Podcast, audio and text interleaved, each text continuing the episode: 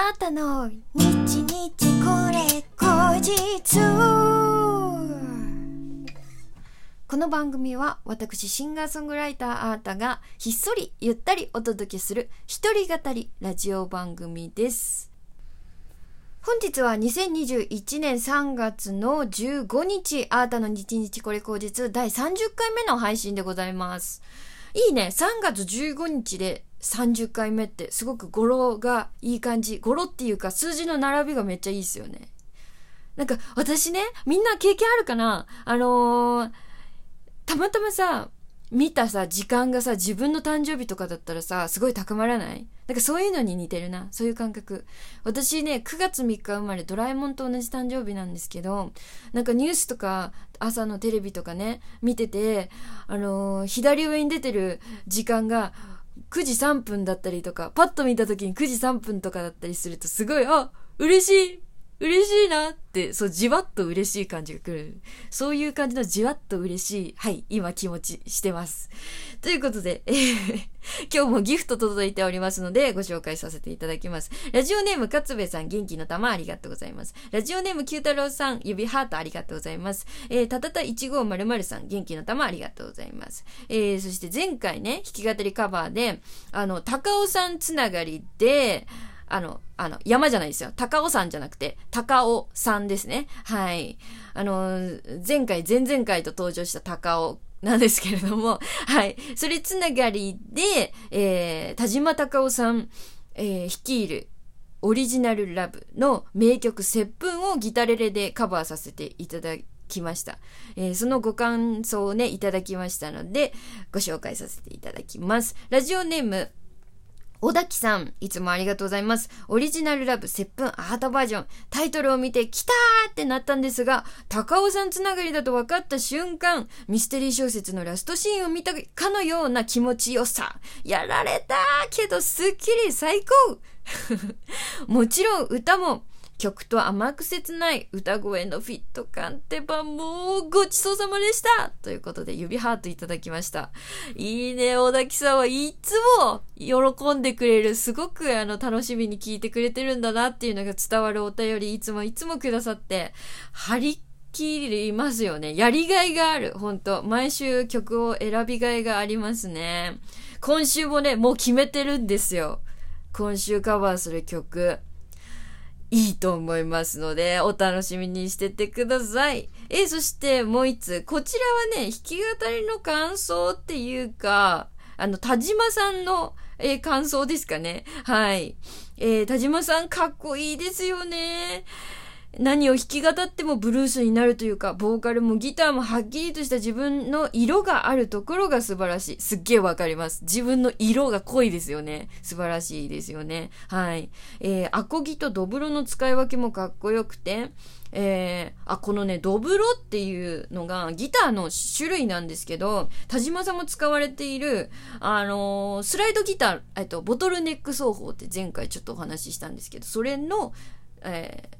をやるときに使っているギターですね。あの、ボディのところに共鳴板っていう、えメタリックのいかついやつがくっついてて、えっ、ー、と、その共鳴板が振動を拾って増幅させるっていう、あの、ギターなんですよ。うん。結構カントリーとかでもね、使われたりとかします。えー、そんなドブロ、えー、アコギとドブロの使い分けもかっこよくて、年を重ねるとともに進化し続けてるなーって印象です。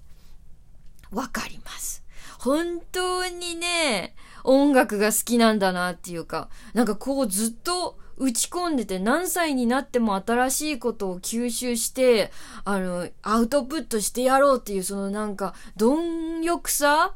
みたいなものを、なんか、そう、ステージ見てると、田島さんのステージ見てるとすごい感じて、なんかミュージシャンの先輩として、めちゃめちゃかっこいいな。だし、その人間としてもすっごいかっこいいですよね。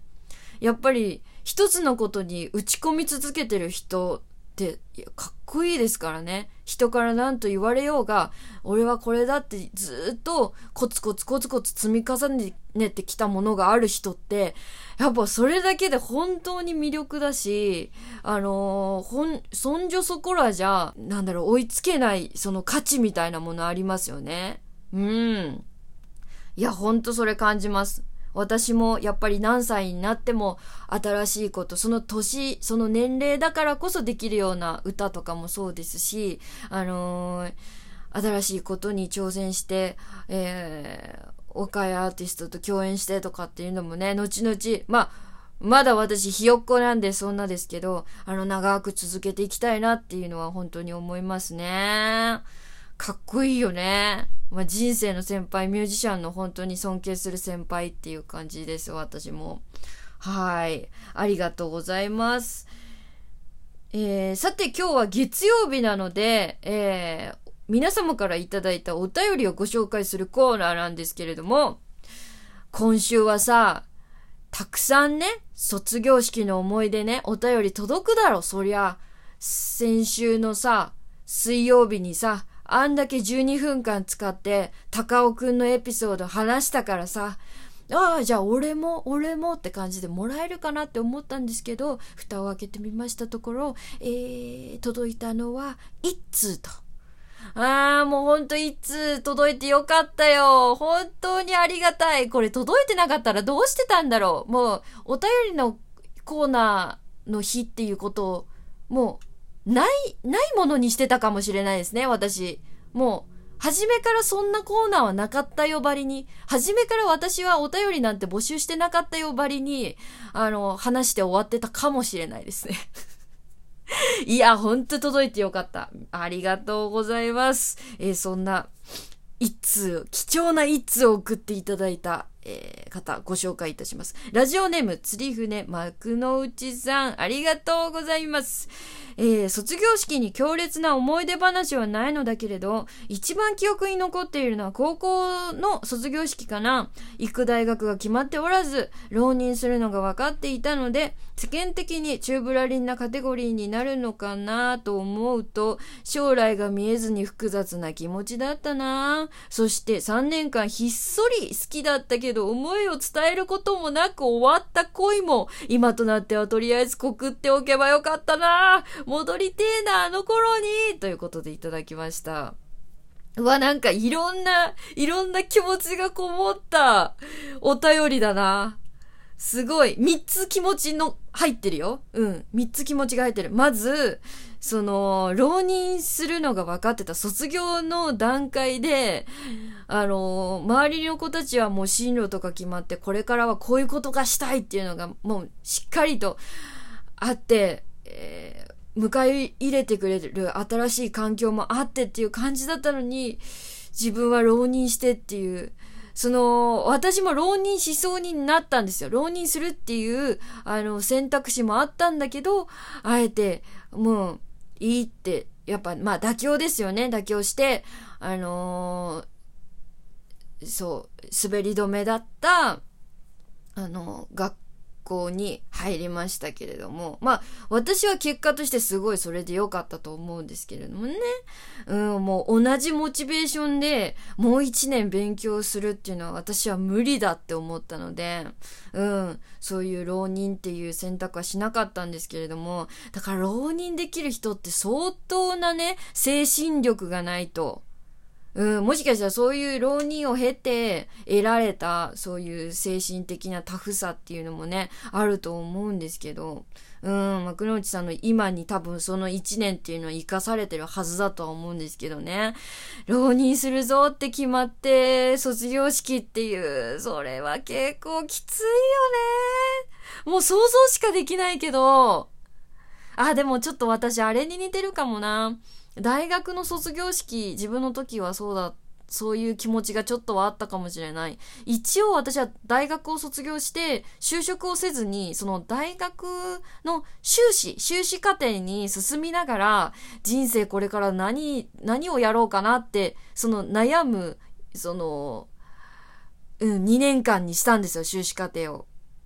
そう、研究もしつつ、あの、病院でアルバイトという形で技師、えー、臨床工学技師っていう国家資格持ってるんですけど、それで働きつつ、音楽活動も始めるっていう。まあ、言っちゃえば、三つの道を、あの、模索してたんですよね。そう。だから大学卒業するときは、まあ、チューブラリン、なんかみんなは本当夢っていうのをもう病院就職して、あの、こういう患者さんを救っていきたいとか、なんかそういうのがバチッと決まってたりとか、俺はこういう企業に入って、あの、医療機器のこういうことに関わっていきたいとか、そういうのみんなはっきりと明確に決めて、もう就職も決まってっていう、今後の人生っていうのがバッチリ決まってた中で、私はいや、そういうのなかったから、なんか本当に、ちょっと似てたかもしれない。そう、漠然とした不安って言ったら多分、幕内さんの方が上だったかなとは思うんだけど、いやー、なんかきついよね。想像できるわ。いや、想像しかできないけれども。うんうんうん。あと気になるところはもう一個ありますね。お便りの中に。お、思いを伝えることなく3年間ずっとひっそりと好きだった女の子がいたってる。うわ、これはね、ほんとたまらないね。私もね、結構ね、あの、こんな自分が恋愛なんてって思って、その、ちょっと好きかもって思った気持ちをね、あの、噛み殺してた時期もあったんですよ。自信も持てなくて自分に。うん。だからね、もうなんかこの幕の内さんのね、お便りはなんかギュッと詰まってて、ああ、いいお便りもらったな。ありがとうございます。戻りたいよね、あの頃に。はい。とても気持ちはわかります。ということで、え今夜のあなたの日日これ後日をお楽しみいただけましたでしょうか来週募集するテーマなんですけど、やっぱりお花見の時期近くなってきましたので、お酒の失敗エピソードまあ私はそんな失敗とかしたことないんで、わかんないですけど、みんなのお便り、あの、お待ちしております。ということで今日もありがとうございました。えー、シンガーソングライターのアートでした。バイバーイ